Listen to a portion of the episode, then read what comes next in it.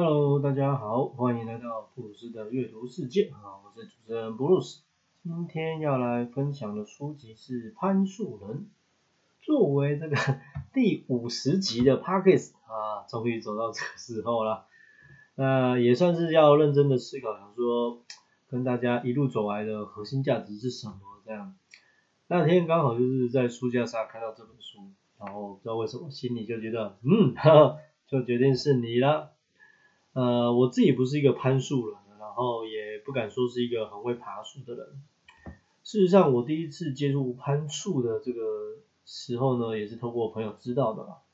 那攀树这样的行为，这个项目啊，现在应该有在流行一点点，但也可能是第一次听到这个词。因为说起来，它也不是什么太特别的事情或是活动内容吧。呃，毕竟我觉得常常听到很多人第一次接触都说攀树，那不就是爬树吗？是也没有说什么爬爬树、攀树有什么差别，什么只能用手啊，或是一定要用工具之类的。那只是说为什么要来特别分享攀树这件事情哦？攀树有什么魅力？其实我觉得就跟露营，然后独木舟之类的，每个人都有自己的兴趣，呃，所以就想要用这本书来跟大家分享一下。说起来，这本书适合什么样的人阅读呢？呃，我觉得就是你对于攀树有兴趣了解的人，或者是一些业界的相关人士。呃，另外我自己觉得啊，作者的经历，即便是当做一个普通人，其实也是非常非常的特别。而故事的最后，他其实也告诉了我们，他其实就是一个普通人嘛，他也是有所谓的家庭要忙碌啦，然后是一个三个小孩的父亲，哦，只是说在人生的成长跟职业路上，就是他做出了其他不同的选择，就开始今天的分享喽。在开始之前，先来分享一下攀树的应用有哪些哈。呃，首先呢，就像前面讲的，其实它就是一个最简单的休闲活动。哦，如果你对于攀树有兴趣啦，或者是你本身其实有具备攀树的能力，那其实你就可以在自己有空的时候，然后去选择这么一项活动吧，可以去放松自己，然后或是去到自己想去的地方去操作这件事情，其实就跟钓鱼，或者是刚刚讲的露营是一样的。第二呢，它其实是可以成为一种公众工作上的选择。攀树要成为工作的选择，其实蛮常见的，就是修剪树木。但其实这个工作很不容易的，为什么？因为其实科技已经很发达了嘛，然后机器也很多这样。那为什么要用人工的方式去做修剪呢？很简单，因为机器到不了啊。那机器到不了，人要去会比较容易吗？有可能会比较容易，但是重点是你就必须要把所有这个修剪的器材工具背在身上。然后你既然是攀树嘛，所以你就不是在平面，你可能随便你要爬个五公尺，甚至二十公尺、三十公尺这样。所以其实这是很不容易的修剪的工作。那还有另外一个工作选择呢，是听我朋友分享，他说就是救援工作。那你在树上可以救援什么呢？没事，不会有人爬上去然后卡在那边吧？这应该是很少见的，所以通常旧的不太会是人，可能就是物品比较多，像是这些年有那个空拍机，对吧？或者是有一些比较没有行为能力的小动物这样。还有呢，就是作者在书里面有分享到，就是要去找寻合适的地方去架摄影机啦，然后要去就是。观察或者是收集资料，那摄影机有时候架久一点，架六个月、架一年，那搞不好一段时间之后还要再回去维修啊，或甚至就是要把它拆除带走。那也可以呢，就是说他去要帮忙找合适的地方搭建树屋等等，哦，这些都是工作工作上的选择。那最后攀树还可以干嘛？哈 哈当然是可以拿来比赛啦，好吧？其实运动项目都是这样的道理啊，就是说，呃，你谁比较快，呃，谁比较准确，谁比较有力之类的。呃，攀树的流程跟技术其实到处都充满了可以比试的内容。介绍到这边，是不是有突然觉得攀树也是很值得考虑的学习项目啊？那么在开始之前，我简单介绍里面的一些相关内容，就是你会不断的看到的一些名词等等。那我觉得这样你才可以在阅读的时候知道作者在说些什么。哦，首先是器材的部分，呃，大多数的器材大家看到名字或者是看到东西，你应该都蛮快会知道它的猜测跟用途。对，那有个东西就不一定了。哦，它的名字叫豆袋。这个豆袋呢是一个看起来其实不太显眼的小东西，重量呢也一般般。可是如果你要攀树的话，它这个工具其实是非常重要的。我这豆袋的存在啊，按照我的理解，其实它就是一个很重要的引子。引子嘛，就是一个开始的意思，就是说，如果你把豆袋使用的好，那其实你在攀树的过程就会比较方便，比较顺利。那书里面的书其实都。非常的高，几乎作者有分享到的都在五十公尺以上，呃，最高的甚至来到了九十几公尺。而平常我们在抛掷豆弹的时候，都是用徒手的方式。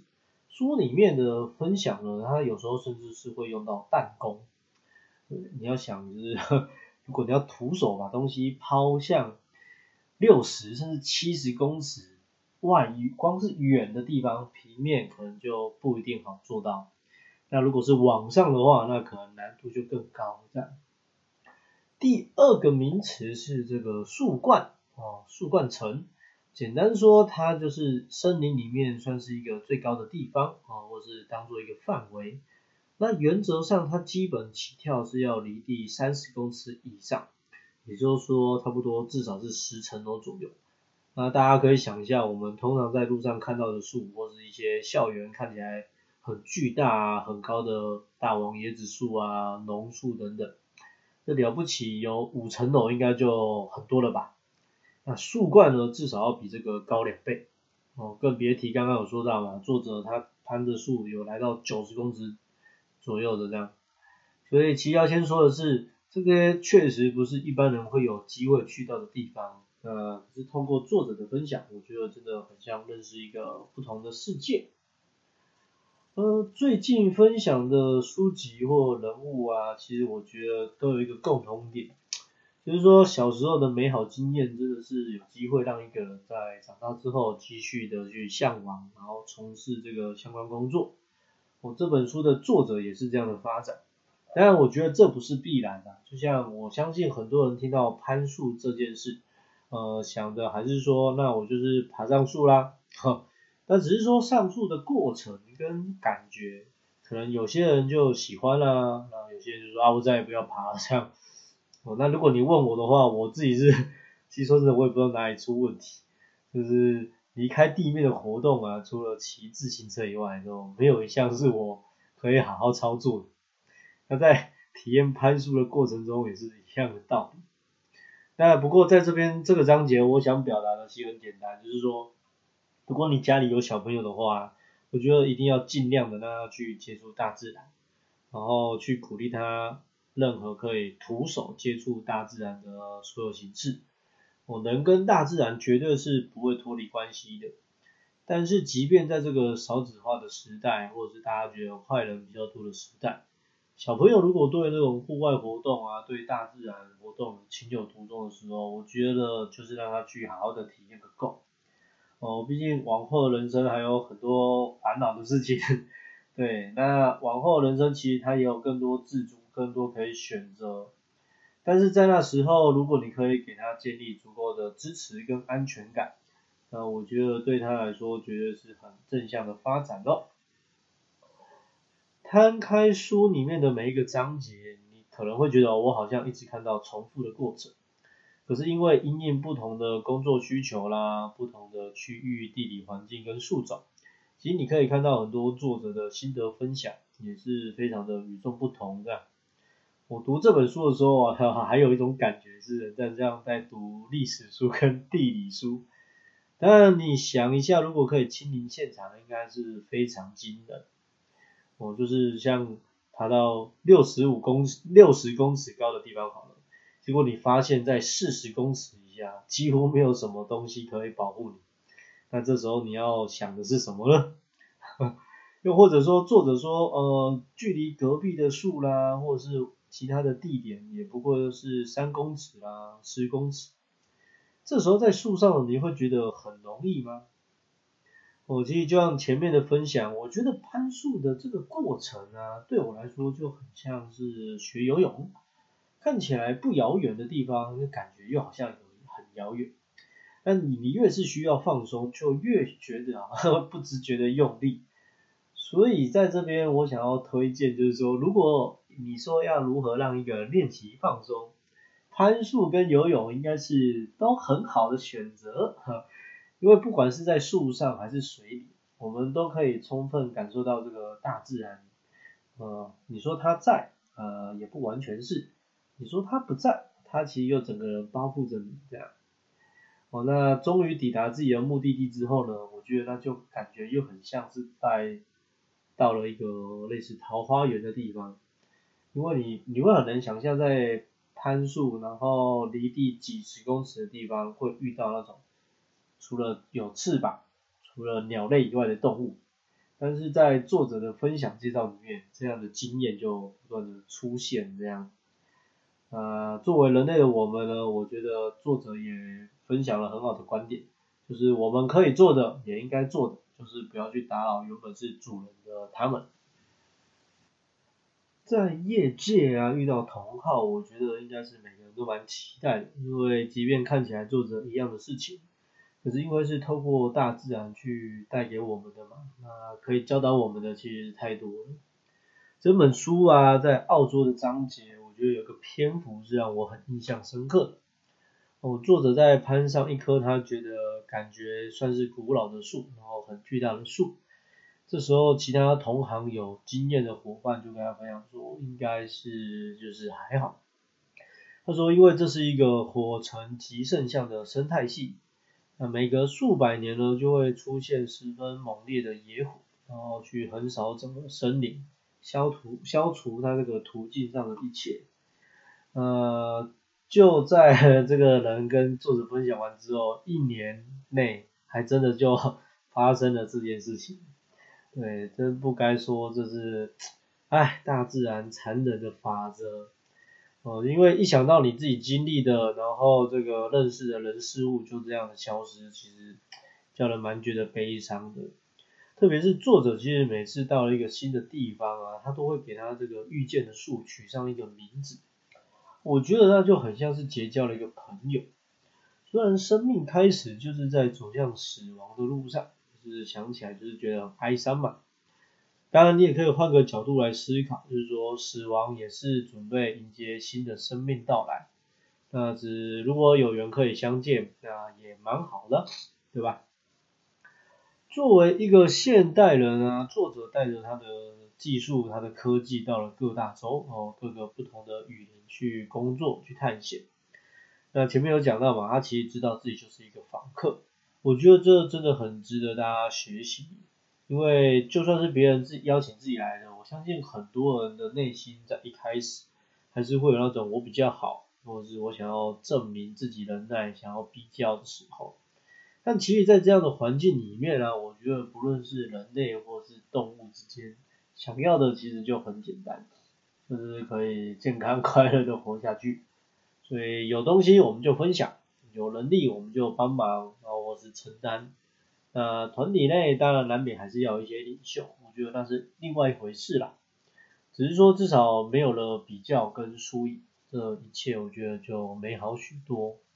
呃，故事的最后啊，作者有回到说他当年那棵让他很兴奋也很安心的一棵树，他给他取的名字叫歌利亚。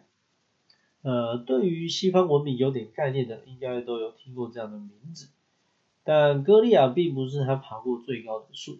事实上，作者想要传达给大家的，我觉得就是说，人们吧，就是一定会有一个归宿。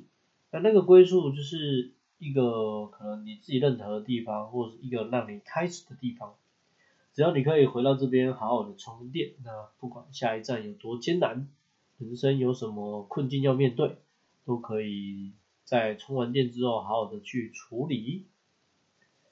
这本书的分享就先到这里了，哦，老实说，看的过程中有时候会觉得胆战心惊，有时候会觉得说，真的有这么夸张吗？不过透过作者的经验分享，呃，这世上真的一定还有很多很多我们不知道的事物，甚至是不晓得的人种。但是大家都在自己的环境里面努力的生活着嘛。所以在这边最后还想要说的是，如果你想要了解不一样的生活，其实也可以看看这本书。或者就直接的出发，有兴趣记得要去找书来看哦。下一集预告，呃，要来分享的书本是《原来如此，幸福是乐龄者唯一的任务》。看到这个书名呢，你可能会觉得这应该是一本给退休长辈的书，呃，不过第一眼我的感觉是，幸福其实应该是所有人唯一的任务。呃，人类就是喜欢把生命在不同的阶段给出一些不同的描述嘛，搞得好像年轻人不冲动就不行，呃，年纪大不慢活就不对哈。但其实我觉得人的心境应该跟你的年纪不应该有很大的正相关。